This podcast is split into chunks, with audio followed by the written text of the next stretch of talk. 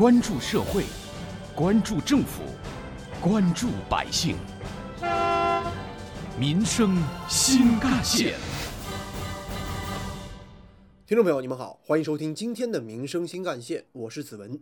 昨天，在二零一九年度浙江省消费维权白皮书发布的同时，以“凝聚你我力量，共促放心消费”为主题的二零二零年浙江省“三幺五”国际消费者权益日纪念活动在杭州开启了。活动现场有不少引人关注的热点内容。首先是教育培训，尤其是线上教育培训行业投诉颇多，行业乱象亟待规范。二零一九年期间，全省共受理教育培训类投诉案件八千二百二十八件，相比增长了百分之五十五点三六。投诉反映的主要问题有：一是培训质量和承诺不符，比如说夸大办学能力、夸大授课老师的资质等等；第二是随意变更教学合同、随意变更教学地点、随意更换老师、更改课时、合班教学，甚至取消课程。而当消费者要求解除合同的时候，往往对方又以各种理由拒绝、拖延退款，甚至要求消费者承担很高的违约赔偿金。三是部分教育机构没有固定的培训场所，没有正规的办学资质，而且无法为消费者开具合法的、有效的发票和凭证。杭州市民方先生说到这个在线教育呢，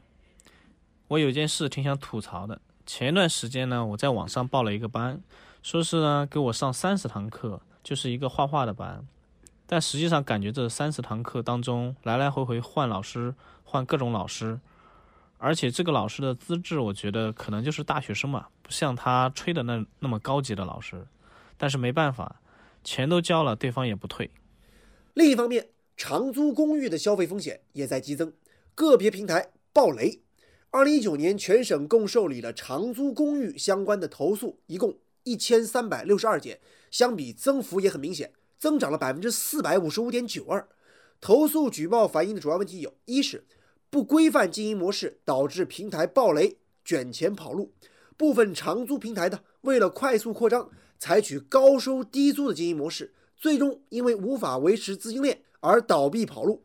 二是诱导租客办理分期付款业务，但是又对于分期付款可能存在的风险等信息。不充分的告知客户，三是这些个平台收来的房子自行装修之后，空气质量不达标，装修质量也不达标，遭遇消费者频繁的吐槽和举报。杭州市民刘女士。我的房子是在中介手里租的，然后当时中介说，如果一一口气拿不出这么多押金跟房租的话，可以分期付款。但他当时没有跟我讲，这个分期付款实际上要付很多利息，然后导致了我现在等于签了这个合同之后，必须得付这个利息。我现在觉得很吃亏，但是，呃，当时合同又没仔细看，我觉得中介也是也是有责任的。同样值得关注的还有，投诉举报近半数涉及的网络消费。这也呈现一个新趋势。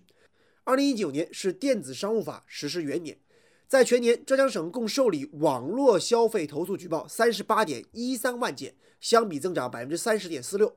网络消费投诉占总投诉举报量的百分之四十七点四九。除了传统的网络购物平台之外呢，网络消费还延伸出比如说直播带货、朋友圈购物、APP 平台返利等新型的消费业态，也给消费维权带来了新的挑战。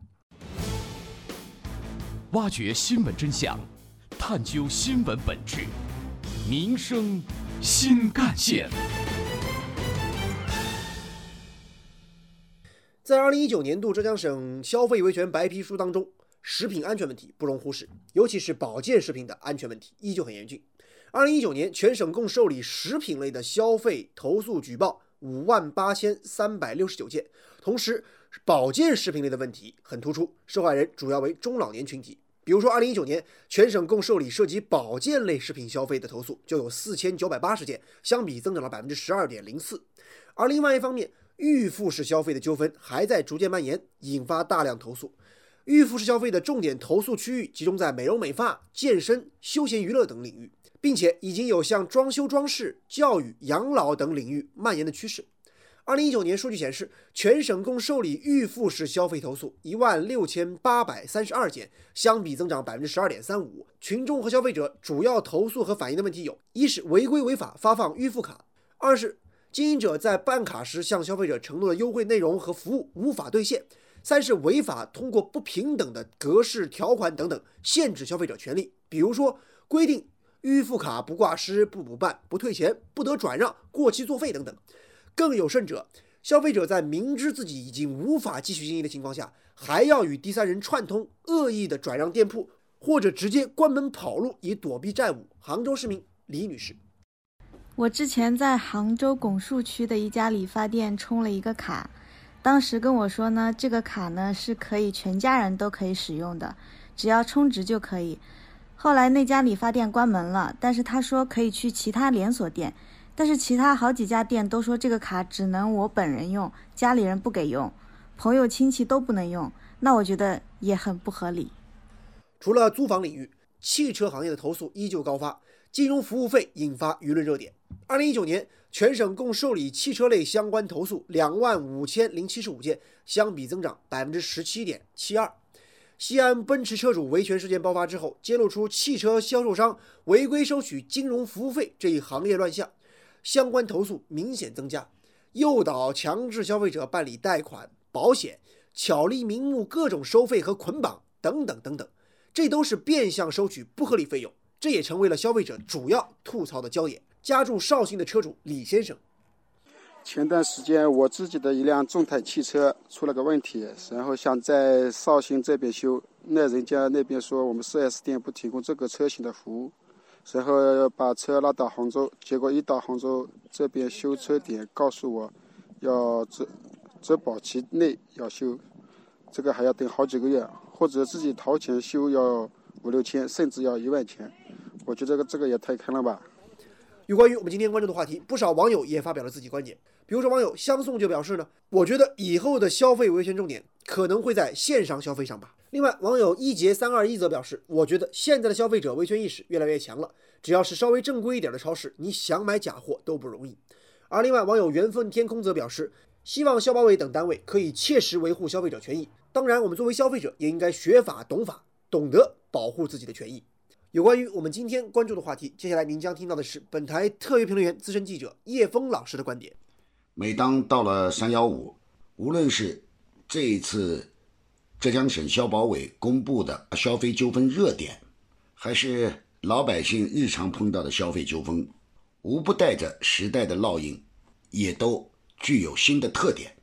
但与其说这是给消费维权带来的新的挑战，不如说。是对政府的社会治理机制模式和社会治理能力水平的检验。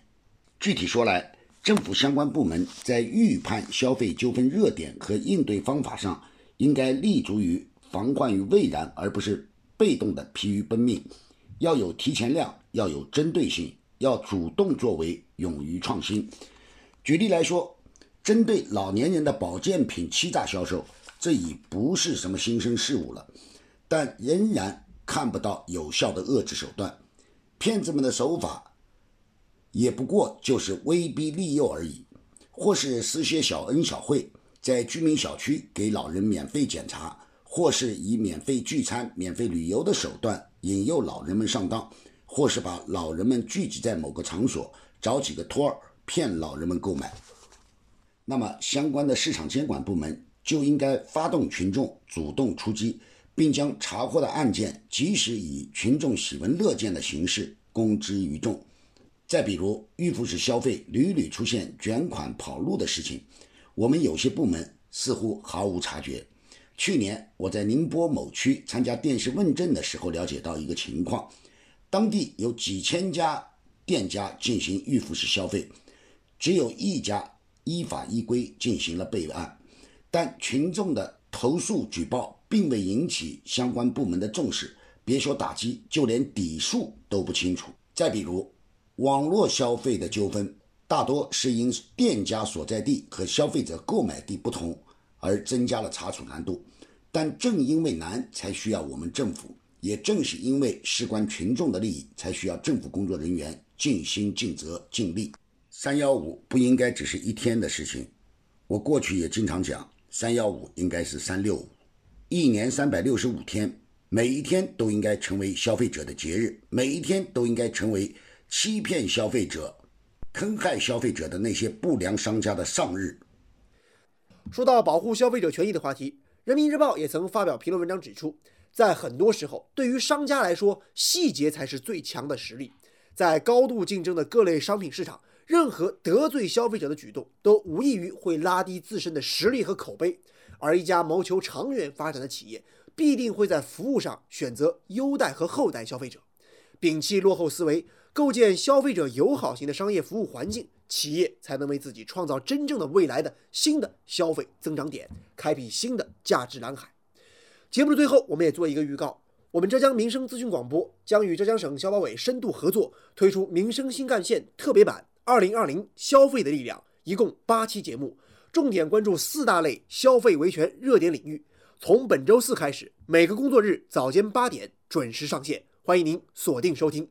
同时，我们也将从本周四上午开始，联合浙江省消保委，共同推出总计四期的线上云直播，共同关注最近维权消费的热点问题。同样欢迎您搜索关注。好，感谢您收听今天的民生新干线，我是子文，下期节目我们再见。